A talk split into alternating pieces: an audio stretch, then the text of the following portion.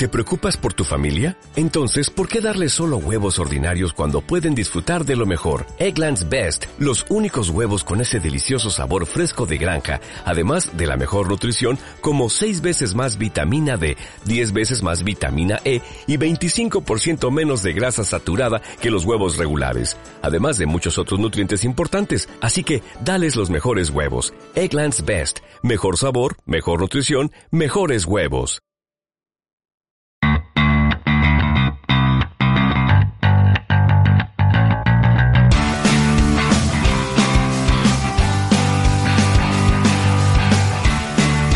Amigos de las artes marciales mixtas, sí, hemos vivido el que para mí es el mejor evento de la historia de la UFC, UFC 275 y es de lo que vamos a hablar y aparte al final tendremos una entrevista con Darwin Rodríguez, super peleador de peso semicompleto español, ex peleador de KSW que va a dar muchísimo que hablar, pero estamos aquí con Humber García y César Alonso y hay que hablar ya de ese combate Glover Teixeira, Giri Prochaska. Giri Prochaska se hace con el campeonato cuando no lo parecía y para mí es la mejor pelea de la historia.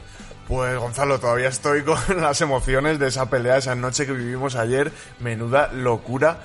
Yo tengo que decir que estoy de acuerdo contigo en que es la mejor pelea de la historia, tío. Es que es, la, es la pelea a mí que más me ha hecho flipar, vibrar todo al mismo tiempo, emocionarme. Eh, una auténtica locura. Humber, ¿estás de acuerdo o no? Buenas tardes, lo primero y principal, que no tenéis educación ninguna. ninguna. No saludáis, sois una banda de desarrapados. Buenas tardes. La mejor pelea de la historia, si no es pegan el palo. O sea, si no es la mejor pelea de la historia, está dentro de las tres. Se suele decir Robbie Lawler contra Rory McDonald. No creo que esté Robbie Lawler Yo contra me quedaría Rory con. Robbie Lawler contra Carlos Condit. ¿Sí? Sí. Y sí, esa, fue, Esa esa estuvo es muy tremenda, guapa. que te Pero no creo dos, que tenga esto que tiene esta pelea. Esta pelea lo que tiene son eh, fluctuaciones altas, arriba, arriba, abajo, arriba, abajo, eh, cosas raras de Prochaska Claro, cuando claro. lo tenía hecho, eh, el, el final de Teixeira cuando tenía la pelea ganada, porque para mí era el ganador de esa pelea, Sí, Eh, había ganado tres asaltos a dos, Sí. O sea, de hecho, Sí, ese, de ese hecho, quinto- los jueces Ese quinto era llevaban suyo, esa- Ese ese Iba a quinto, aguantar 20 estaba, segundos. ese quinto estaba, estaba ganando, le había servido con el cucharón más grande, le estaba pegando todas las manos que, Sí. que le tiraban, le, le- le- le- Prochaska las tomaba. No sé cómo acabó de pie, no tengo ni idea, porque ninguno de los dos. O sea, ninguno de los dos, porque se pegaron lo más Es grande, tío, fue y fue una pelea increíble. increíble. Vamos a ello, pero antes pediros, eh, sé que somos muy pesados, pero danos un buen like si estás viendo este programón. Es increíble lo que vamos a hablar este, en este programa. Y escríbenos en tu comentario. Primero, ¿iba a ganar Glover Teixeira o iba a ganar Gigi Prochaska? ¿Qué opinas de lo de Valentina Shevchenko? ¿Se retira Joanna Jędrzejczyk? ¿Quiénes más son tus, tus grandes ganadores como Jake Matthews, como Jack de la Madalena? Tenemos muchísimo de lo que hablar, así que esperamos ese comentario y esperamos que si no estás suscrito, te suscribas a este canal que decimos, llevamos un mes avisándolo, se vienen muy buenas noticias.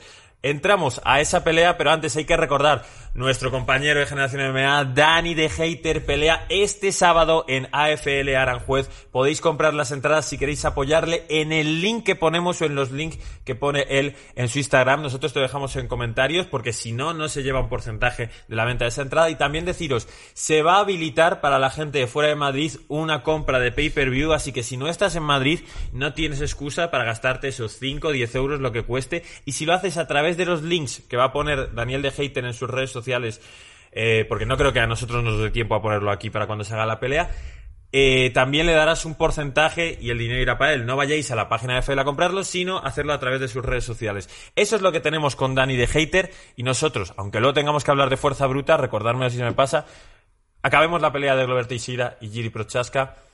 Os digo, era imposible pensar que Giri Prochaska iba a ganar por sumisión y que lo iba a hacer en el quinto asalto. Era imposible pensar que, que, que para mí, eh, que Teixeira, si ganaba la pelea, la ganaba a los puntos, porque creía que no iba a aguantar el ritmo y los golpes de Prochaska. Más aún, es imposible pensar que por una sumisión, por pura fuerza bruta, o sea, como el, como el esposo, porque la- no estaba metido los ganchos, eh, Pásame el mando mientras me cuentas eso. no- no tenía los ganchos dentro, eh, era como Era, sí, era como por fuerza, por desesperación. Llegar ahí a ese punto, le cogió el cuello. Es verdad que Teixeira estaba muy desfondado ya. Sí, estaban ya ob- más que obvio, más que obvio que estaban agotados. Pero bueno, una auténtica locura que Prochaska pudiera en ese último asalto coger ahí el cuello y, y hacer rendirse a nada más y nada menos que Glover Teixeira. Y después de todo lo que habíamos vivido en los asaltos anteriores, que fue un toma y daca continuo, parecía que iban a ser noqueado uno, luego el otro. eh, bueno, bueno, una absoluta locura. tremendo. Hay que poner en valor al, al, al Kutman, porque esa herida se la cerró muy bien, apenas sangró, para, para lo grande que era, no sangró mucho. O sea, el, el que cierra los cortes en UFC realmente bueno. ¿eh? O sea, Ahí bueno. estuvo muy, muy bien, muy hábil esa herida que se podría haber abierto y haber parado la pelea. Menos mal que no pasó eso. También la herida que tiene la nariz Glover Teixeira. Luego había posiciones en las que recibían codos o golpes en esas zonas. La pelea son altibajos continuamente y eso es lo que te gusta, ¿no? Era como, si gana Glover Teixeira ha remontado, pero si gana Prochaska ha remontado, pero si gana Glover Teixeira ha remontado la remontada de... es- era una locura. Y de pronto llega el último asalto, ya le había tocado en un intento como de rodilla voladora. Parece que se resbala Giri Prochaska, pero es muy rara su reacción porque le ha lanzado un puño a Glover Teixeira y se queda de rodillas en vez de rebotar hacia arriba. En la retransmisión yo te decía, creo que le ha tocado y tú me decías, no, yo creo que simplemente se ha caído y es resbalado, can- sí. estando cansado no se ha levantado.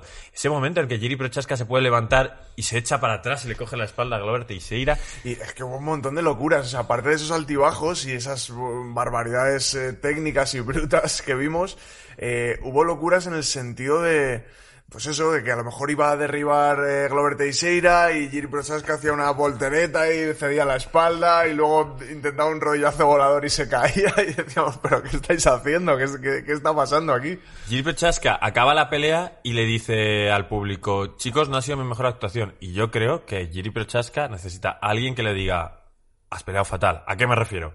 No puedes cometer 6-7 No, errores claro, en una pelea claro. de campeonato Claro. no provocados por Glover Teixeira, sino decidir ahora, bueno, pues me voy a tirar a la guardia o voy a... Voy a hacer un rodillazo volador. Es que estaba, había momentos que estaba ganando claramente con el jab y con las manos rectas, que era como, joder, si te está funcionando, sigue haciéndolo. Si es que no, no tienes que cambiar nada. Y de pronto, un rodillazo volador acababa en el suelo por debajo, Pero eh, recibiendo una eso le pasó a Teixeira también, que le tenía cogido, le tenía de pie y se coge una, una especie de guillotina, se va a la guardia, ah, hacen cosas, eh, tenía, tiene una montada en lugar de pegar, intenta una sumisión por triángulo Sí, de mano, eh, cosas muy raras. O sea, Sí, aparte, sí, sí. eh, eh, lo, lo que tiene Prochaska es eso, que es un peleador inverosímil. Entonces, eh, ha llegado a donde ha llegado con, con ese game plan. Entonces tampoco le puedes pedir que ahora que sea un peleador súper estructurado en su, Pero yo creo- yo creo que Le puedes con- pedir que no sí. cometa errores de esa forma, que no se tire. Ya, Yo pero el que- otro también juega, quiero decir que. Sí, y ayer en los su combate- capitalizó mucho Teixeira. Y que haya un combate que con tantos golpes en la cabeza, César, es difícil pensar. Hombre, desde luego, pero bueno, eres un peleador, al final te dedicas a eso, a esto, llevas pensando en esto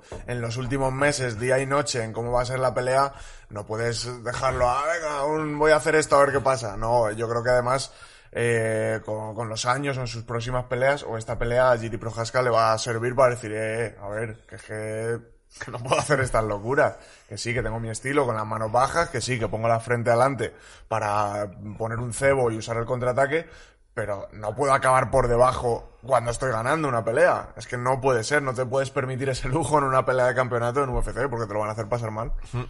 Vamos con el quinto asalto. Llegamos al quinto asalto. ¿A quién teníais vencedores hasta ese momento? O sea, incluyendo el quinto asalto. ¿Cómo veis la pelea? Yo no, yo no me acuerdo porque estaban pasando ahí muchas cosas, pero yo creo que, que- yo creo que iba ganando Glover. Me parece que fue así en los en las tarjetas de los jueces, eh, que lo vimos luego en Twitter, no lo Pero incluso había dos que daban unos resultados distintos a lo que esperábamos. Nosotros esperábamos que fuesen 2-2 y el tercero para Glover. De hecho, nos sorprende que empiezan a entrarle todas las manos que lanza Glover, dan directamente el rostro de Giri Prochaska, que dices, si es más difícil acertar cuando estás tan cansado, y van todas Y al mentón. sí. Bueno, pues pensábamos que iba 2-2 y el, y el quinto para Glover, y vemos que un juez le ha dado tres asaltos a Glover Teixeira. Difícil, pero bueno, eh, por Yo lo vi también, diría. ¿eh? Yo vi también eso. Yo vi ¿Tuviste tres, tres tres, asaltos? ese- Yo vi primero Glover, a pesar de que termina Prochaska. Segundo Prochaska. Tercero y cuarto Glover.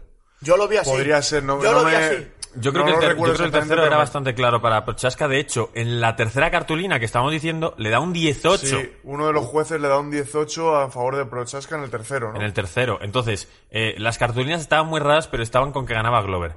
Salen al quinto asalto. Me daba la sensación de que Giri Prochaska, boxeando, iba a ganar a Glover Teixeira, iba a ganar el asalto porque pensaba que Teixeira no tenía más. Pero es que, como hemos dicho, le entran todos los golpes. Cuando tiene la pelea prácticamente hecha, Sí, tiene van al suelo, tal, empieza, Glover sigue, está finalizando la pelea. Pero tiene un scramble Giri Prochaska, decimos, en un minuto No puede... no le va a dar tiempo. Entonces, estamos viendo además los golpes, no tienes tantas posibilidades, tantas ventanas, estás totalmente terminado. Y de pronto se coge la espalda. De pronto fue que le, le- le pasó la guardia, le consiguió pasar la guardia, intentó el crucifijo, Glover Teixeira se, dio la vuelta bien. para intentar salir Claro. de ese crucifijo, está bien, y de pronto pues eh, estaba Prohaska en un control lateral de espalda y de pronto se tira por el cuello, El propio cansancio no le dejó levantarse, porque lo más lógico es intentar salir de ahí, levantarse. Y por poner los ganchos por parte de A ver, no tiene, no es un judicero puro, entonces creo que él no, no, cuando tú llevas tiempo entrenando lo ves, pero si tu juego es otro igual. Yo creo Pero- que pilló a Teixeira un poco desprevenido, Es estaba que ya incluso cansado eso fue así. clave. Yo cuando me van a atacar el cuello, Claro. espero que me vayan metiendo los ganchos, que me vayan trabajando. No de pronto me meten y por su peso y por su fuerza me arrebatan la- las Es que, cervicales. eh, ese, ese salto comete Teixeira dos fallos. El primero es el que se tira a la guardia cuando lo tenía frito. Sí, es Eh, verdad, es verdad, que lo tenía frito y se él tiró la guillotina. Y él se tiró la guillotina. Y el segundo, estando en la montada, le deja que apoye los pies en la reja y le invierte. En lugar de cambiar la cadera para que el tipo no tenga contacto con la reja y no te puedes levantar, vale, la reja está te ayuda más, o sea, te beneficia más que te perjudica. Te beneficia si eres un wrestler porque los llevas y los puedes tirar. Y te beneficia si estás en el piso porque apoyándote en la reja Te puedes puedes hacer base y te puedes levantar.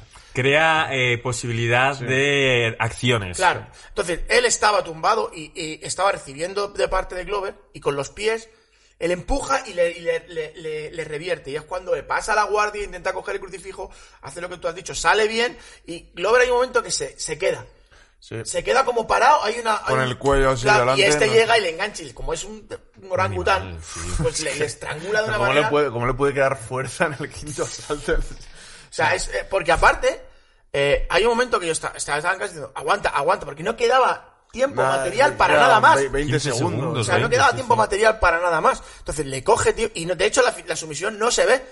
Estáis Sí, hablando, y está- ¿qué pasa? sí. Y os quedáis como pronto- No me lo puedo creer, ¿sabes? Claro, Sí. porque es que fue por el ni otro siquiera lado, el claro, árbitro lo claro. ve. Claro, le está- suelta el Giri Prohaska antes de que se acabe la pelea porque lo tapa palmear y se levanta. Ni siquiera el árbitro les llega a Sí, separar. separar, sí, ¿sabes? O sea, es como un caos. Pero porque se ve muy claramente que está se ve en la- desde el en- otro en la- ángulo. el otro ángulo, eso. Pero el árbitro no. no lo estaba viendo en ese momento porque está observándolo. Pero fíjate qué diferente la reacción. Hay un momento en el que tiene un triángulo de brazo eh, Giri Prochaska y de- perdón, Glover Teixeira y. Giri- y le decimos Giri Prochaska tiene que agitarse como sea para salir y consigue salir haciendo esa salida Esa pero Sí, de la voltereta para atrás, bueno, que bueno. hace así la mano y dices, ¿está Sí. dormido? Yo digo, se ha dormido, Se ha porque dormido. parecía que la mano... y de pronto hace pop. Y Y hace con el dedo así, ¿sabes? Esto que dices, hostia, no, no me lo Que bueno, puedo- que dale a like ya que Sí, estás. sí. Y hace el giro ese que eh, eh, es lo que tú dices, te sale una de cada... Sí, de cada mil, es como, mil venga, veces, cuando te ponen con el nuevo, Sí, pues no, le vale. dejas que te coja y haces el escape. Y, y le sale, tío, y dices tú, ¿cómo coño? Sí, no sé, tío, fue una pelea muy, muy loca. Y ese fallo de Teixeira, es que Teixeira tuvo fallos también. Un hombre experimentado de 42 años. Tienes a un tío eh, casi noqueado Frito. prácticamente y le coges una guillotina y te tiras para atrás sin estar bien cerrada la guillotina. el cuerpo no puede sudado. ser. Claro. Que resbala, no te deja ajustar bien. Yo creo que Glover Teixeira ayer estuvo como cuatro o cinco veces a punto de acabársele la, la pelea porque le tocaba, le tocaba a Giri Prochaska y de pronto Giri pues iba al derribo o alguna cosa rara o, o no le hacía levantarse, se ponía a golpearle. Teixeira no puede tomar decisiones en esa pelea, igual que tampoco Giri Prochaska. Yo creo que todos estos errores vienen de la salvajada que hemos visto. Tenemos que avanzar un poco y mi forma de avanzar es ¿qué es lo que se tiene que venir para cada uno de los dos? ¿Cuál- ¿Qué es lo que veis vosotros? Pues eh, Glover ha puesto un tuit hoy que pone revancha y ha etiquetado a Giri y a Dana White. A ver, si tiene que venir pelea de la noche, dinero para los dos, que les den un buen dinero que se lo Sí, han se lo ganado. han ganado, eso eh, se lo eso han por ganado. descontado. Así fue, se llevaron el bono en la O sea, pelea de la desde noche. luego- Todas las finalizaciones se llevaron bono. Fue exactamente igual que lo de está- de Londres. Está suelto, ¿eh? Está- está- Hombre, es que tras ver esto... Joder, a ver, estará él, él, él está haciendo su negocio, Sí, no sí, te está, preocupes, como, pero como- como dicen en mi pueblo, está atando el perro con longaniza y sacudiéndolos con lomo, ¿no? O sea, está- Joder, se le sobra, ¿eh? Bueno, dices que Glover pide una revancha. ¿Tú lo ves bien? Eh, no, yo les pondría a cada uno otra pelea. Creo que Blajovic contra Prochaska puede ser otro peleón exactamente igual que este. Y Glover le daría un tiempo de descanso, ha sufrido mucho daño. ¿De verdad no quieres ver noviembre, diciembre en Madison Square Garden Giri Prochaska, Glover Teixeira 2? Mm, sí, sí, pero no, quiero verlo después. Quiero, eh, quiero que esto se quede como algo épico y mágico Uf. durante un añito. No, por lo a- menos. aparte Black Owens contra... Blachowicz contra Prochaska. Prochaska tiene que ser buena ser- pelea también. ser Eso, eso para bomba, hacer un ¿eh? cartel, un cartel numerado aquí en Europa, eso lo revientas, ¿eh? Y, y yo creo que, que Blajovic tiene más cabeza que cualquiera de los dos que se pegaron ayer y creo que haría una estrategia mejor. También te digo, aguanta el bombardeo que le metió ayer Prohaska a Glover Teixeira. Yo sí quiero que se dé esa revancha inmediatamente. Vosotros preferís que sea Jan Blajovic, ¿no? Sí, yo, sí, creo yo- que sí. yo creo creo que que ese, es- ese siguiente Además tiene, tiene sentido. Bueno, pues tenemos que avanzar. Es una auténtica locura, pero es que es un programa y no podemos estar aquí tres horas. Valentina Shevchenko, Tayla Santos. Tayla Santos a puntito de ganar. A mí en las tarjetas me salía Tayla Santos. Yo creo que el, el asalto raro, y tendría que revisar la pelea, no, no me comprometo totalmente con lo que he dicho, es en el que Tayla Santos domina, tiene el control, pero es lo que decimos. 40 golpes en el suelo de Valentina Shevchenko por 5 o 10 de Tayla Santos y un par de intentos de sumisión por 0 de Tayla Santos. Ese yo creo que es el asalto que decide si gana uno o gana la otra. Yo lo tengo que. A mí me salió que ganaba Tayla Santos. De hecho, aquí dijimos que la pelea esta- iba a estar más ajustada de lo que parecía a priori, lo dijimos en la, en la mesa. Y para mí me sale que ganó Tayla Santos. Eh, no sé qué, cuál es el juez que le dio cuatro asaltos a Shevchenko. No sé qué pelea estaba viendo. Un tal No Werner, tengo ni que es el mismo No sé, que le no da el 10-8 a Jiri Prohaska y luego estos asaltos. O sea, no tengo ni idea. Ese no O es el Diamato. Sí, ¿Qué, qué pelea estaba viendo? Es el, es el de Singapur. ¿no? o sea, Que- no, no hay tengo forma ni idea. humana. No lo hay. No. Y yo te lo digo, de verdad, habría que ser súper serio y súper estricto con esta gente. Ayer en Sí. Eurosport me comía las palabras, lo llegué a decir porque no sé cómo tenemos que defender la marca UFC. No es UFC la que decide, o sea, la que pone la comisión. la comisión no- atlética claro, de los jueces no la son de comisión UFC. atlética, no son de UFC, entonces UFC no tiene el problema. Pero es que es, Es que para es- banear a este tipo. Claro, Sí, o sea, sí. ese juez es que directamente tendría que ser despedido. Es que una- si una persona ha visto, ha visto eso, es que no, me- Bueno, yo no me lo puedo igual explicar. despido no, porque tú puedes cometer un error, pero es que estás en una pelea de campeonato, hay mil jueces en el mundo, en tu comisión atlética eh, habrá exacto. 6, 7, Pero 8. lo que, lo, que, lo que yo no entiendo es, UFC lo pone todo, ¿vale? Hasta sus propios árbitros. ¿Por qué no los jueces? No, los No, árbitros los tampoco los ponen. tampoco, ¿no? También Ah, pertenece a la comisión atlética. Pues, tío, Lo que pasa es que UFC que para, para también evitar hace... de que si vas a exacto, exacto. Pero, si- Para... escucha, la- pero si es que No, a mí me eso- parece muy bien hecho, ¿eh? Luego, o sea, yo lo Pues prefiero. yo lo pondría que es todo fuera de la misma marca. Porque escucha, la, la, la, la tele te va a, o sea, las imágenes te van a dejar en cuero si lo haces mal. Y te, si tú Ya, tienes, pero tú le echas la responsabilidad a la comisión atlética y te liberas de todo eso. Y Hombre, así, eso sí, cuando, es cuando como- Conor McGregor gane perdiendo unos asaltos, no dices, Claro. ah, bueno, la mano negra de UFC. Sí, excúsame en eso. Está bien que haya unas Es igual que lo de la usada. Es- está bien que haya unas comisiones atléticas externas a UFC, pero esas comisiones atléticas tienen que ser por lo menos que sean serias y que hagan las cosas bien. muy serias y entre ellas debería haber mecanismos para que si un juez da unas decisiones que son unas locuras de ese tipo que o sea de verdad Pero este es que tío no era juez, trabajar. pero de MMA, pertenecía a la Federación Alemana de MMA, o sea, no era un juez de boxeo. Porque muchas veces Sí, puedes ya. entender que ¿A haya qué federación has dicho de ale- alemana. Porque se llama Werner. No, no, porque lo cito, porque lo ha dicho Enrique Jimeno. Ah. Esta puñalada esta- que le has dado a generación MMA. Esta No, eh, información. no, vale, lo ha dicho Enrique Jimeno, es que Pero no puedes- él, también, él también te menciona a ti, o sea que, jolín. Ya, vale, vale, pero entonces el próximo día que venga Enrique Jimeno a contarnos Ah, lo que nos vas a Enrique, no sabes, tío, Enrique, eh, el joven rey me, me expulsa y te, te cede mi silla. quiere, quiere la, infor- la información de, primera, mano, Hombre, pero por lo menos yo que sé, disimúlalo, él también lo habrá visto en algún sitio, se habrá ido a Bueno, mirar. yo soy un tío, pues, sabes que yo siempre digo la verdad. tío. claro Pasa Bueno, pues no digas tanto la verdad, próximamente. Entonces es una comisión, esta comisión no es externa a Generación MMA. No, ahora en serio, ¿qué decía Vale, Enrique porque- Jimeno que- en su programa no, que ha quiero sido decir que si, si es un juez que, que se dedica a las MMA, se supone que tiene conciencia de las puntuaciones en MMA. Porque si es un juez de boxeo, igual puedo entender que haya, yo que sé, situaciones que tú no domines. y aún así si no dominas las situaciones no tienes que estar en una No, comisión eso- atlética eso de para MMA empezar, ni de. MMA ni de UFC ¿Y qué hacía la Comisión Atlética de Alemania en Singapur? O sea, ¿por qué ese juez estaba ahí? Eh, ¿Qué es- Hasta ahí ya, ahí ya me pillas. Pregúntaselo a- Enrique Jimeno. A Enrique, le llamo así, Enrique. Espérate, que voy a llamar Ya a vale, Enrique ya directo. A ver Ya qué vale, pasa en serio ojalá lo coja. A ver, no, bueno, a- vayamos hablando mientras yo llamo a Enrique Jimeno a que nos cuente. Bueno, pues eso, que Valentina, eh, para, vamos, para mí yo le, yo vi la pelea para Tayla Santos, Valentina, bueno, pues no, no nos, hizo una actuación a la que no nos tiene acostumbrados y bueno, pues simplemente Tayla dio, dio la sorpresa. Sí, yo creo que pecó de, de A ver, confianza. a ver, que estamos llamando a Enrique A Jimeno. ver.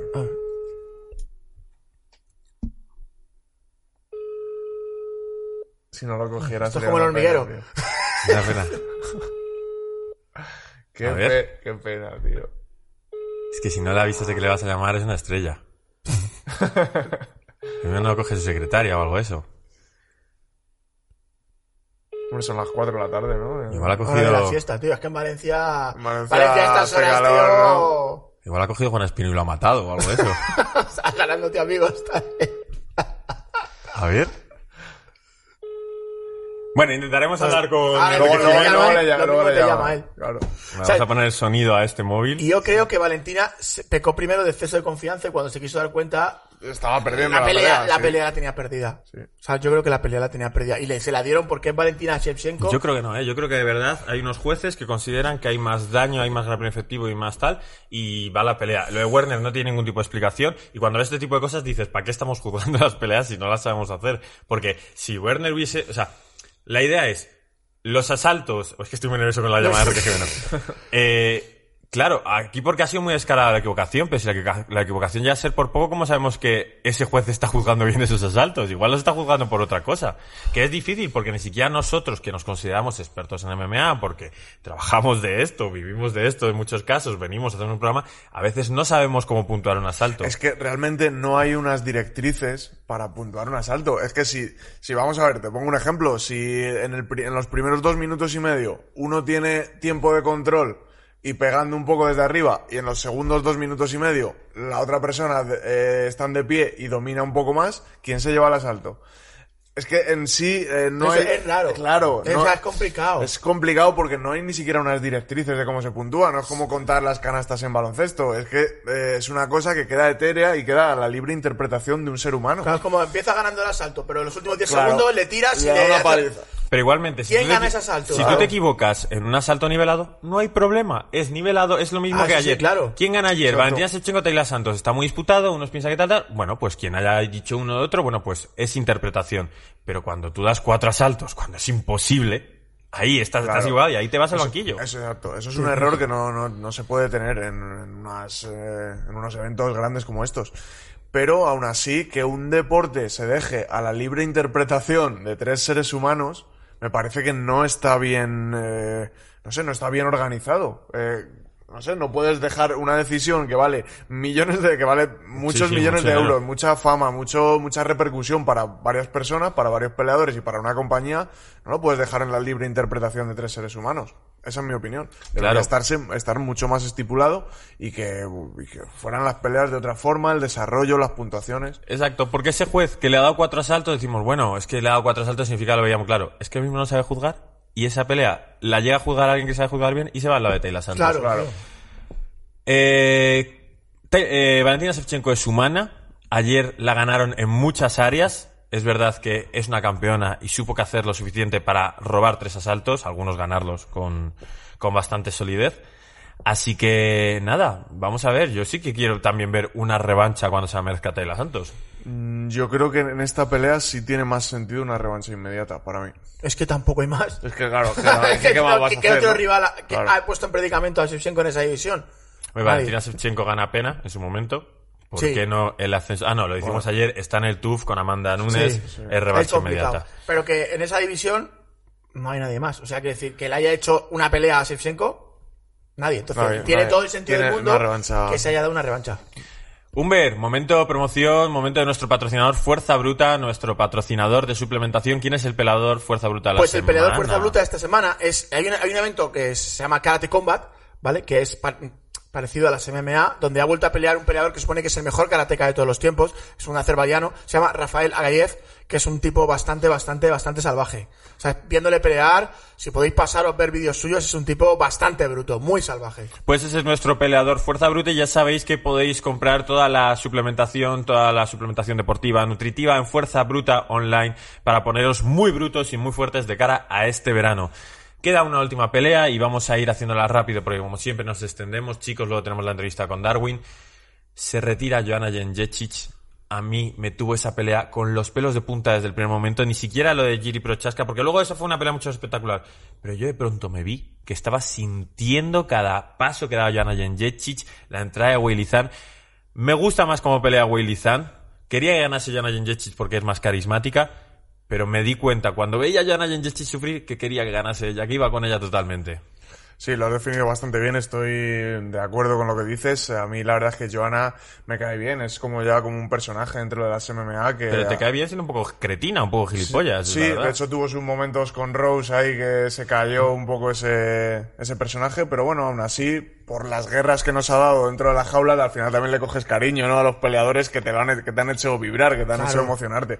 Entonces, bueno, Joana creo que es una peleadora excepcional y no le fue bien en esta pelea con Weili Zhang. Weili Zhang estaba muy, muy Estaba bruta. muy, muy estaba por muy encima, bruta. estaba muy por Y, y lo que, lo que dijiste tú en el programa anterior de que veías a Weili que pegaba muy duro Muy con los duro, puños, tío. luego revisando yo los últimos vídeos de esta semana, es que pensaba lo mismo, la, la ves pegar las súper duro, súper seco, tío. O sea, y notabas la contundencia en esos golpes. esa tía pega muy, muy duro.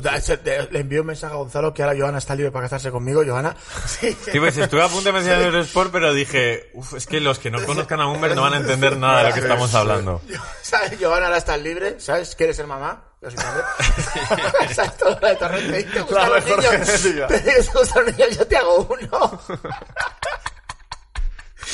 Pues oye, Javier Cabala de, de, de las MMA. Que,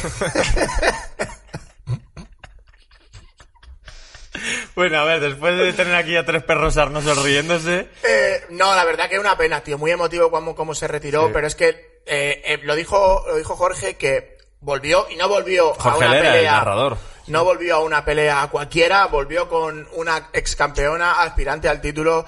Y es que Willy Zhang hace mucho daño. Pasó un asalto el primero, lo pasó fatal, se sobrepuso. Y el segundo es que el golpe es fulminante, porque le pega y la fulmina. O sea, que Sí, ella sí, sí. intenta tirar dos golpes, Nah, pero pero está ida. o está sea, completamente frita. cae con la cara en el piso. Está frita. Fue un, fue un spinning back freeze que yo creo que le dio con el antebrazo, pero le dio de una forma súper contundente y se quedó frita. Aún así, en el primer asalto, creo que Willy Zhang mezcló muy bien el boxeo con las entradas a derribo.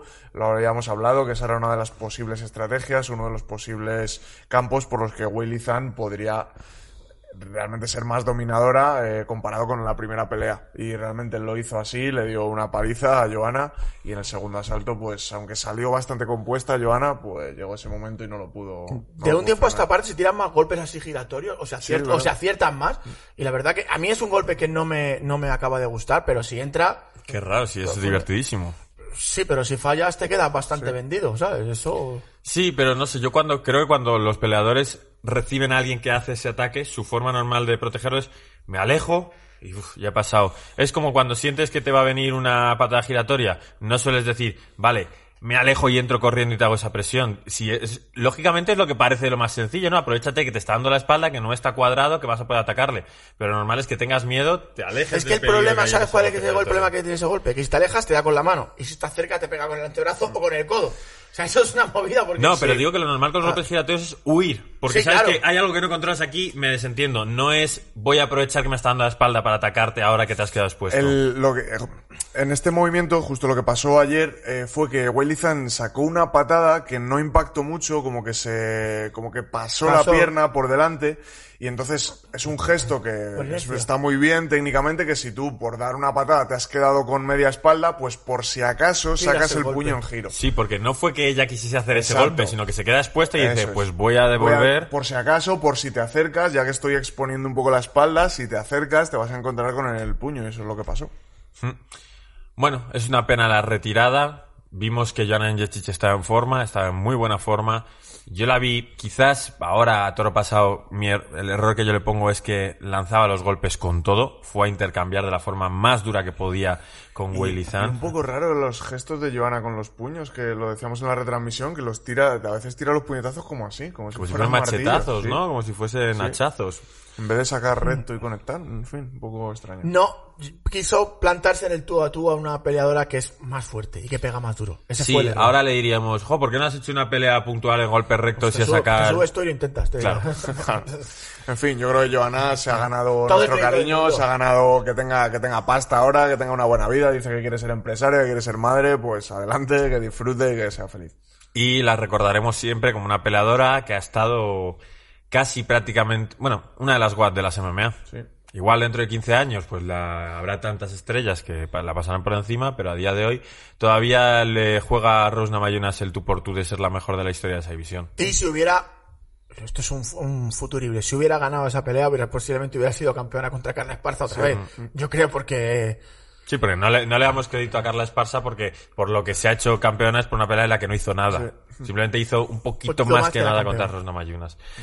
Bueno, eh, vamos a acabar esto antes de entrar con Darwin Rodríguez y te pedimos por favor que le des un buen like y que nos escribas cuáles son tus opiniones de UFC 275. Pero para mí es muy importante mencionar a Jack de la Madalena, es un hombre que tiene dinamita y ayer creo que sale escapa una sumisión, ¿no? Sí, de, una anaconda, de una Bravo sí, Show, sí. De una anaconda y luego noqueó enseguida. O sea, la verdad que con esos golpes al cuerpo, ¿no? Que tiró con dos, dos manos. El primero le pega, pero el segundo entra el segundo, perfecto, sí. entra un golpe al hígado, le, lo revienta. hace- tío. o Le sea, deja doblado, o sea. Y tenemos a un casi compatriota, compañero de península, André Fiallo, aunque no creo que viva en Portugal, la verdad.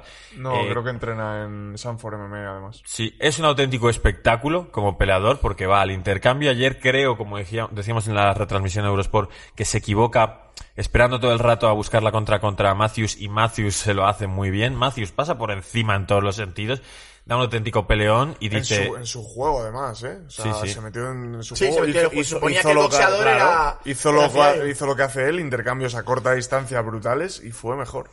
Y además, es que lo, lo dijo él, habéis, las versiones anteriores que visteis eran un 50% de lo que soy ahora, y a mí me dio esa sensación. Nunca había tenido a Jake Matthews como un futuro contendiente, pero hacerle lo que le hizo André Fiallo es para que luche cuanto antes dentro del, del top de la división y ver qué puede conseguir. Totalmente. Hay más eh, peleadores que consiguieron bonus, muchos peleadores asiáticos, sobre todo, no me acuerdo cómo se llamaba, Tanahase o algo así, consigue un KO. Majes- Majesate. Bueno, el chino, el chino, el chino un de, con un corto recorrido el chino de brutal. 22 años, un prospecto muy interesante. ya A. Dana Badgerel, que a mí me encanta personalmente, le vuelven a ganar, pues lo siento. Me encanta cómo peleas, pero no estás consiguiendo sacar resultado. Lo que dices tú, César, da igual, lo importante es ganar, y así le va a pasar a Dana Badgerel. Silvana consigue ese KO, que le viene súper bien. Y un montón de cosas que pasaron en UFC 275, que ya sabes que puedes ver en Eurosport en su aplicación, y creo que además lo van a volver a remitir de lo increíble que ha sido esa velada. Nosotros nos tenemos que despedir, y nos vamos a ir con una entrevista con Darwin Rodríguez que nos va a hablar un poco de cómo ve el panorama nacional. Hablamos del mejor semipesado de España prácticamente. Tiene su duelo porque podría ser David Trayero, podría ser Daniel Jacare Toledo. Pero bueno, es desde luego a tener en cuenta a Darwin Rodríguez, un peleador que nos va a dar muchísimas alegrías. Vamos con esa entrevista y recordad que si queréis ver a Dani Hater podéis comprar su entrada a través de sus enlaces y el enlace que vamos a poner y le podréis ver si no vivís en Madrid también a través del pay-per-view pasando por su enlace para que él se lleve un porcentaje. Chicos, un placer UFC 275. Nos vemos en los contenidos de esta semana. Chao. Chao.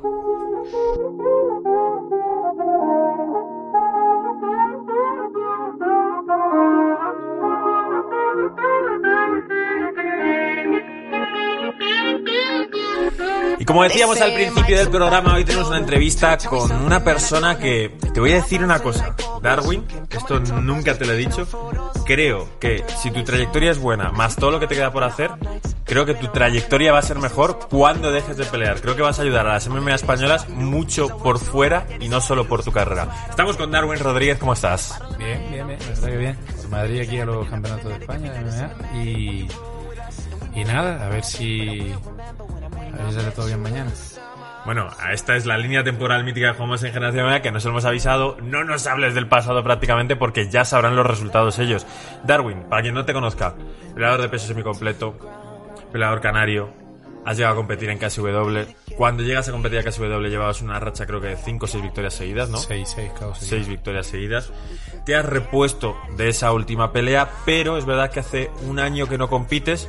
Principalmente, entre otras cosas, imagino que tendrá que ver lo que ha pasado en La Palma, entre muchas otras cosas.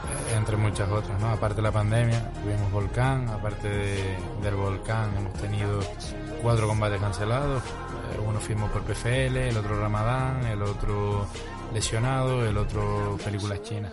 Entonces, claro, eh, estamos ahora, ya tenemos fecha confirmada, eh, está todo, todo cerrado, nos pegamos el 9 de julio. En WTE En 11. WT 11, tío.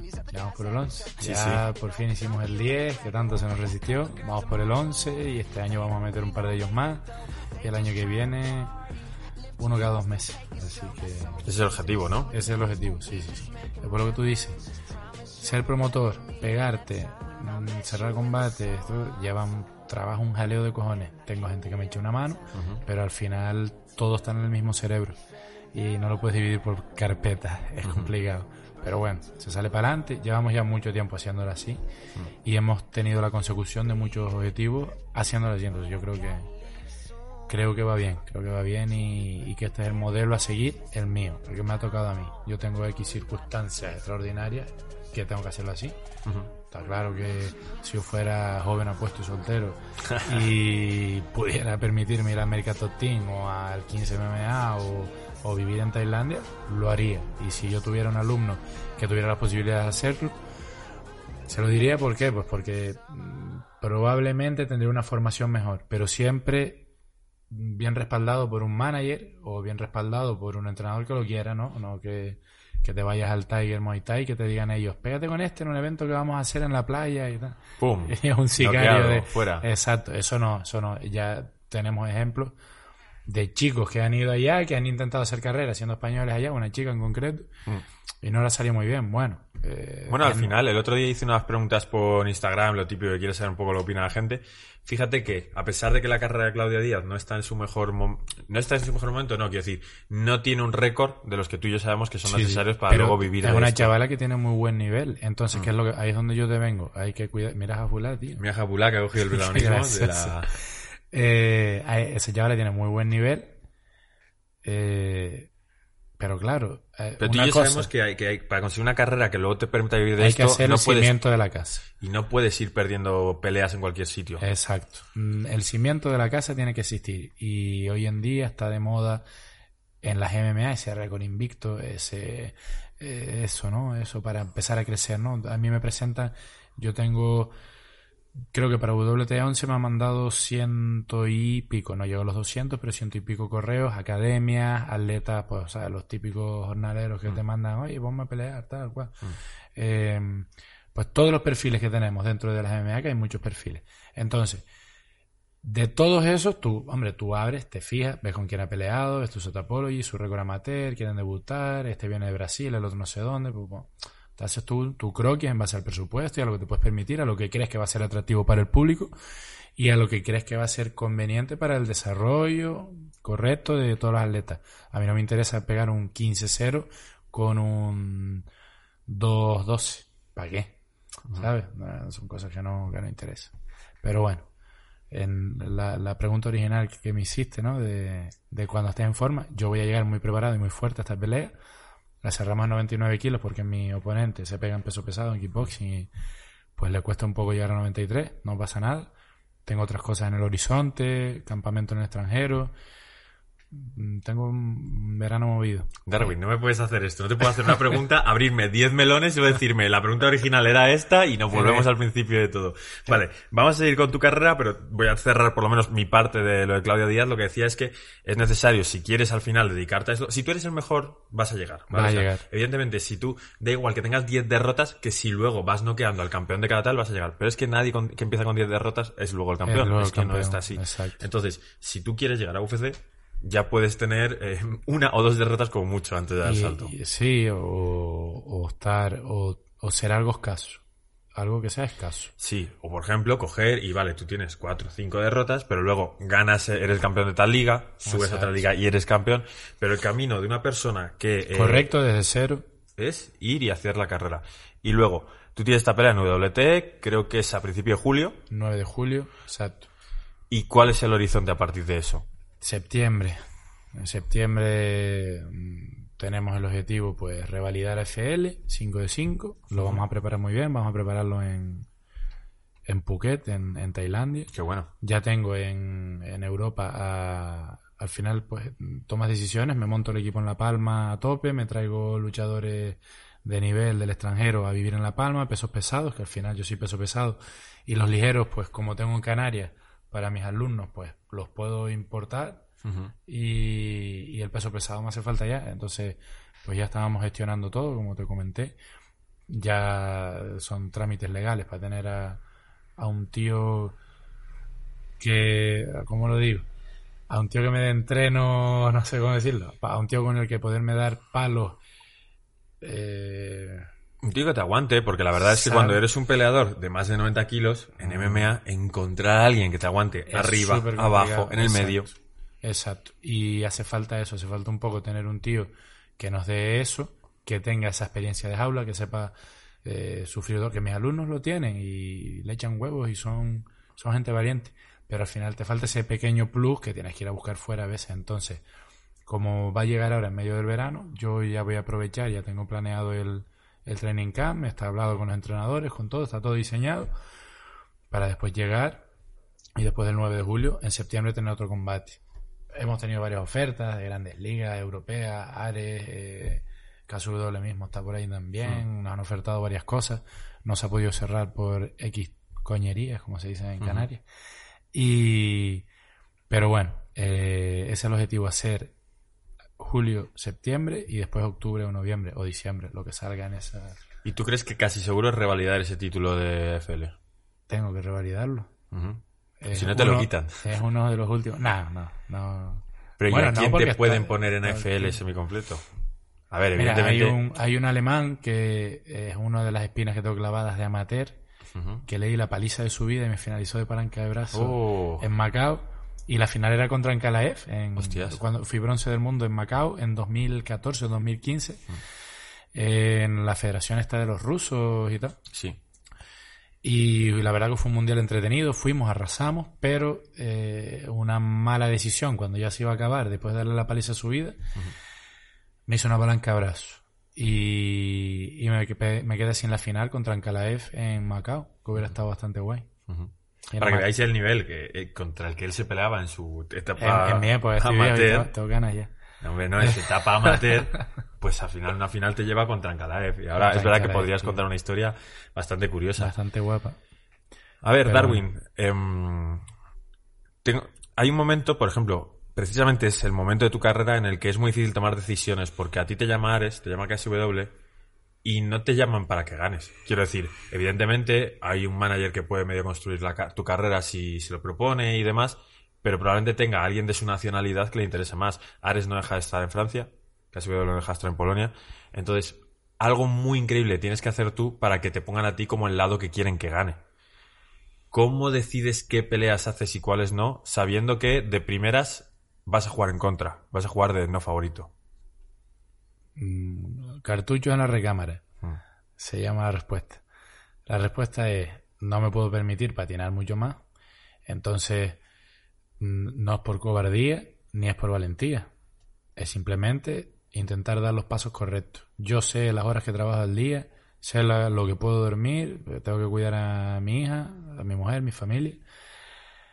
Y tengo que pues, mantener gimnasio, una empresa, un montón de trabajadores y, mil jaleos. Yo estoy en mil calderos metidos. Entonces, con esas condiciones, entonces con, en base a todo eso, en base a todo eso, yo me paro y digo, a ver, esos 10 minutos que te quedan, el, ¿qué el hacemos? Shamil Abdullabev, eh, hijo de McGregor y nieto de Nurmagomedov, que tiene 33-3, eh, ¿qué hacemos? ¿La economía vale la pena? Sí, muy bien, vale la pena. Mm, Más o menos, no sé si sabes la economía de las bolsas que ellos suelen ofertar por ahí, pero poniéndote los billetes en la mano y fuera de UFC es el mejor pago que puedes recibir, con diferencia. Incluso estando en UFC, al tributar ese dinero, eh, te sale mejor pelear ahí. Entonces es bastante atractivo en ese aspecto. Pero ya después yo no me... Sí me muevo por dinero, pero no me muevo por... No voy a decir, coño, voy a joder mi sueño de quizás algún día... Casi me pego con Alessio Sacara, coño, casi me subo a esa jaula, estuve ahí, estuve en el hotel con él, pero el hombre no pudo. Eh, pues quizás salta la campana. Yo nunca pensé que fuera a llegar ahí y llegué. Se firmó el contrato, no peleé, pero se firmó el contrato y llegamos allí con una 15 rodillas de dos pares de cojones y aquel hombre no se pegó porque le dolía la espalda. Y, y ¿por qué no? ¿Por qué no cojo, meto 3, 4 caos, me preparo, aprieto el bucal y salen las cosas bien y, y yo qué sé, ya no me lleves para Estados Unidos, pero llévame para Abu Dhabi, para un sitio de esos y firmo y, y hago dos, tres peleitas ahí y soy feliz.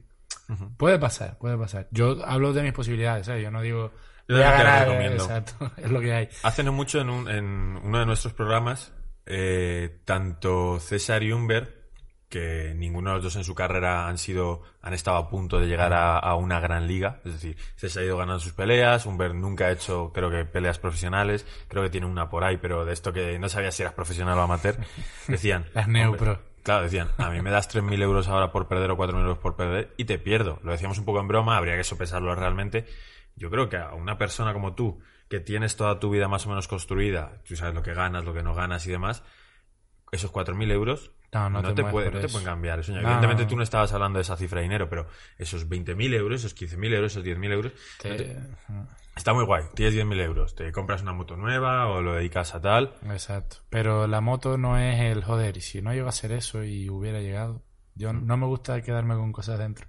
Entonces siempre intento hacer las cosas como creo que menos carga psicológica voy a tener en el futuro. Entonces, eh, pues un poco eh, esa es la explicación, ¿no? Que ir tomando decisiones en base a que el día de mañana, que ojalá llegue y miremos atrás, digamos, hey, lo hizo lo mejor que pude, creo que tomé las decisiones correctas, no dejé tirada a mi gente, que no los puedo dejar tirados nunca, yo, yo me voy a ir a Tailandia a prepararme, pero yo les voy a traer un reemplazo de primera, un pedazo de instructor, eh, cinturón negro Jiu-Jitsu, ciento y pocas peleas de kickboxing, no sé, eh, va- van a estar bien.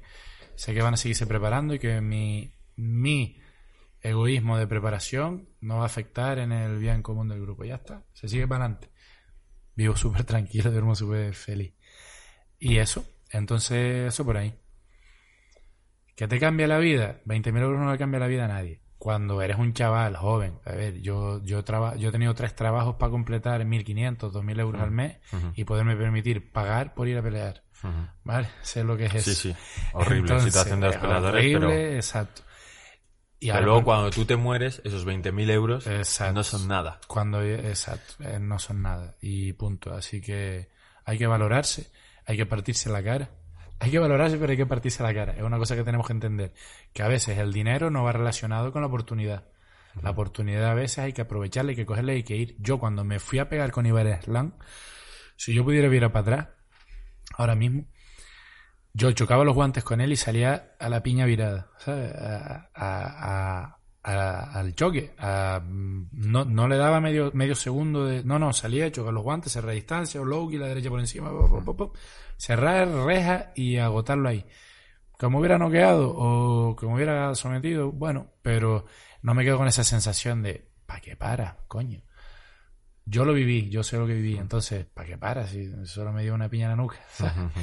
Eh, entonces, eso, ¿no? Imagínate que yo llego a KSW con esas seis victorias en racha, por KO, todas en el primer asalto, y llego a un Iván Slam, sigo el game plan y culmino primer, segundo asalto, no quedo bloqueado, ¿qué pasa? Me ofrece KSW pegarme por el título con Narcum, que era lo que se estaba hablando previo a eh, el que salga de aquí se va a pegar después con él, que fue lo que pasó. Después de mí, Iván se pegó con, con Narcum, que fue la serie, perdió, pero lo hizo dignamente bien. Eh, con su 9-0 y mira, el 9-1 con este. O eh, quizás, hubiera- ofertas. quizás hubiéramos tenido otras ofertas que estaban por ahí purulando. No, clarísimamente el Dana White Contender Series, que es que... Por ejemplo, ahí hubiéramos estado, seguro, sí o sí. Hubiera estado la oportunidad. Y ahí es, ¿te lo mereces o no? Si vas y ganas, te lo mereces. Si vas y pierdes, pues quizás te lo mereces más adelante. ¿Entiendes? Bueno, una cosa buena que tiene es que eres muy joven para la división. Te puedes permitir hacer una pelea cada dos años si es la que te hace dentro de, yo qué sé, seis años tener cuatro nuevas victorias en el primer asalto y que alguien llame. Sí, yo tampoco, a ver, No, a ver, es mucho tiempo. Tú-. Ningún, ningún peleador puede hacer su carrera de aquí a seis años, sobre todo en el punto en el que tú estás. Pero si fuese horrible la situación y se diese eso, sabes que todavía tienes ese tiempo si, para la- llegar. si las lesiones respetan, vamos a llegar bien, vamos a llegar en, en tiempo y forma. Voy a cumplir con estas tres, eh, nos ponemos 14-5 creo que es. Y con 14-5 pues hay que anclar un poquito, mm, ya buscar un, un poco más esa... Yo sé que suena, oh, coño, un tío con 16 peleas profesionales te dice ser más profesional, pero sí, ya estando ahí, haciendo eso que quiero hacer, yéndome a preparar fuera, dedicando el tiempo que tengo en el almanaque que puedo dedicar a esto, llegar a eso, con objetivo conseguido, bien, vamos al siguiente. Vamos a descargar todo el trabajo, a delegarlo todo y 100% en esto. Venga, ahora sí me pego con el, con el tigre de Dagestán ese que me lo han ofrecido 50 veces. ¿Sabes? Es que es muy repetitivo a veces, ¿no? La- las ofertas de oponente, ¿no? Te, te escriben 20 managers, eh, porque es que hay, hay una explosión de, de manager ahora increíble. Normal, como el deporte en sí está creciendo, pues crecen las, las personas que viven del deporte. Y cuantas más personas vivan de él, más grande será el deporte. Entonces, como el fútbol. Entonces, eh, siempre te están más o menos ofertando lo mismo, ¿no? Con fulano, con mengano, con fulano, con mengano, con fulano, con mengano. Digo, pero mira que son los mismos de siempre. Hmm. Ya, pero bueno, ahí más o menos nos vamos conociendo todo. Pero también porque es lo que es el manager que te ha fichado, que sabe que eres una buena pelea para que no sé quién haga proyección, ya ha calculado que tú justo contra este le vas Sí, mal, sí. o sea, le vas bien y le puede servir, y te va a llamar cada vez que pueda para ver si algún día necesitas la pasta. Exacto, así mismo es. Así te tienen en la lista, tío. Mm, Es así. Y cada vez que hay una pelea, a volver a llamar a todos. deja, deja preguntarle a ver Que no, pesado, tal. Oye, que no, que no, ya te dije que no. Una pregunta, y yo creo que ya esto para cerrar, porque a, la- a lo tonto le hemos metido veintitantos minutos a una entrevista que es el final de un programa. O sea, que este programa llevará, llevará una hora o así. La pregunta, tú y yo hablamos bastante por, por WhatsApp y demás. Cuéntame lo que te apetezca, pero háblame un poco del panorama de las MMA nacionales. No te pido nombres y apellidos, no te pido que me cuentes cosas, buenas cosas más, te pido... ¿Qué crees tú, aprovechando el espejo de Generación MMA a la pantalla, que sería bueno que conociese la gente? Pues no me gusta esto que está haciendo, o estamos creciendo en esto. ¿Qué temas a ti te están llevando? ¿Qué tema te interesa comentar? Aprovecha este altavoz. Bueno, mañana son los nacionales de MMA. La teoría.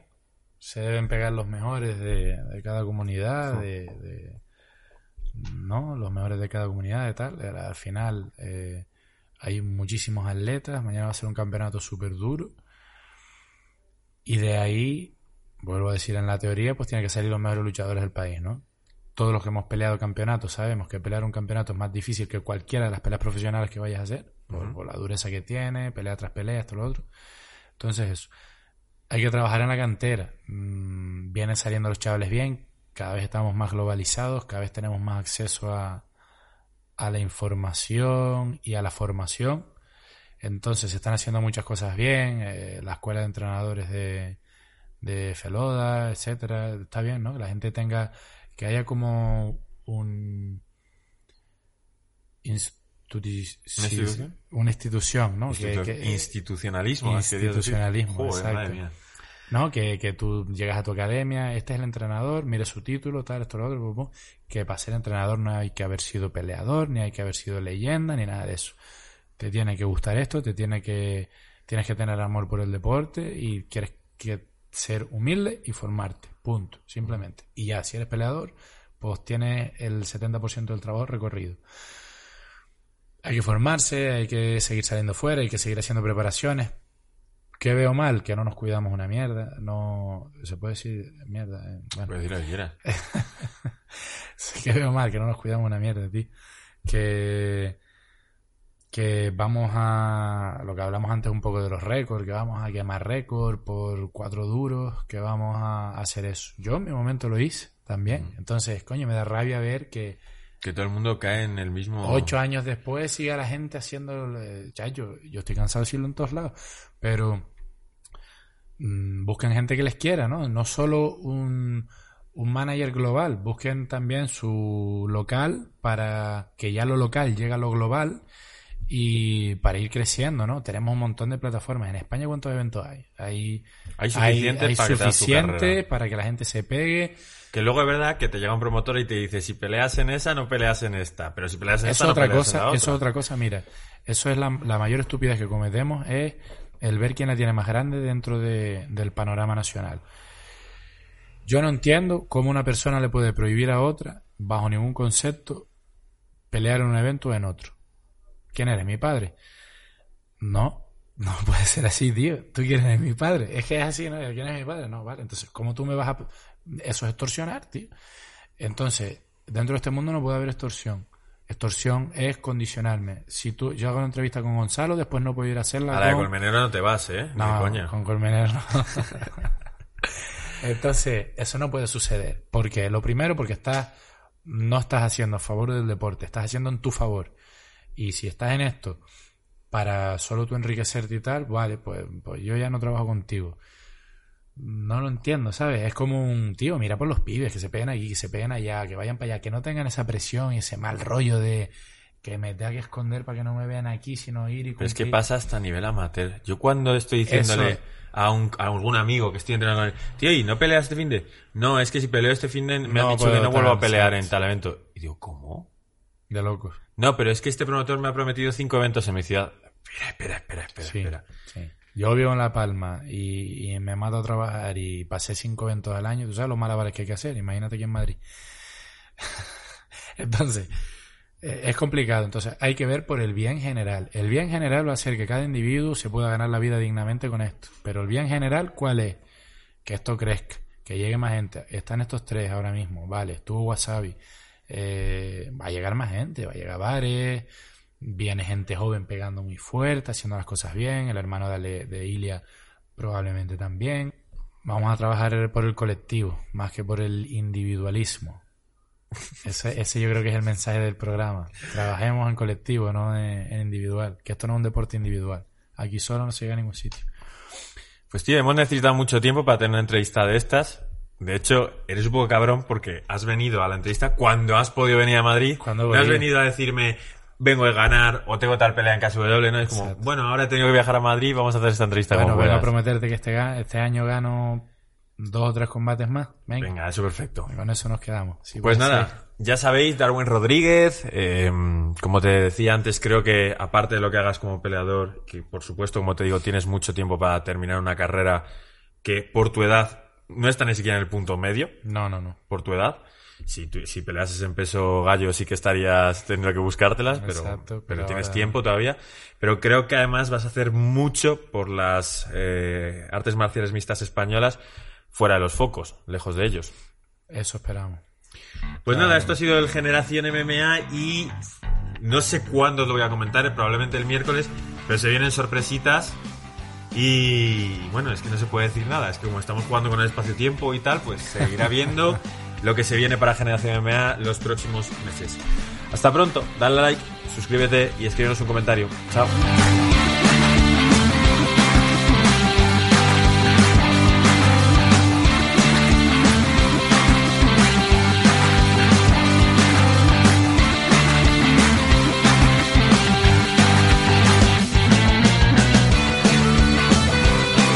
¿No se merece tu familia lo mejor? Entonces, ¿por qué no los mejores huevos? Ahora, Egglands Best están disponibles en deliciosas opciones. Huevos clásicos, de gallina libre de jaula y orgánicos de Egglands, que ofrecen un sabor más delicioso y fresco de granja que le encantará a tu familia. En comparación con los huevos ordinarios, Egglands Best contiene la mejor nutrición como 6 veces más vitamina D, 10 veces más vitamina E y el doble de omega 3 y B12. Solo Egglands Best. Mejor sabor, mejor nutrición, mejores huevos. Visita egglandsbest.com para más información.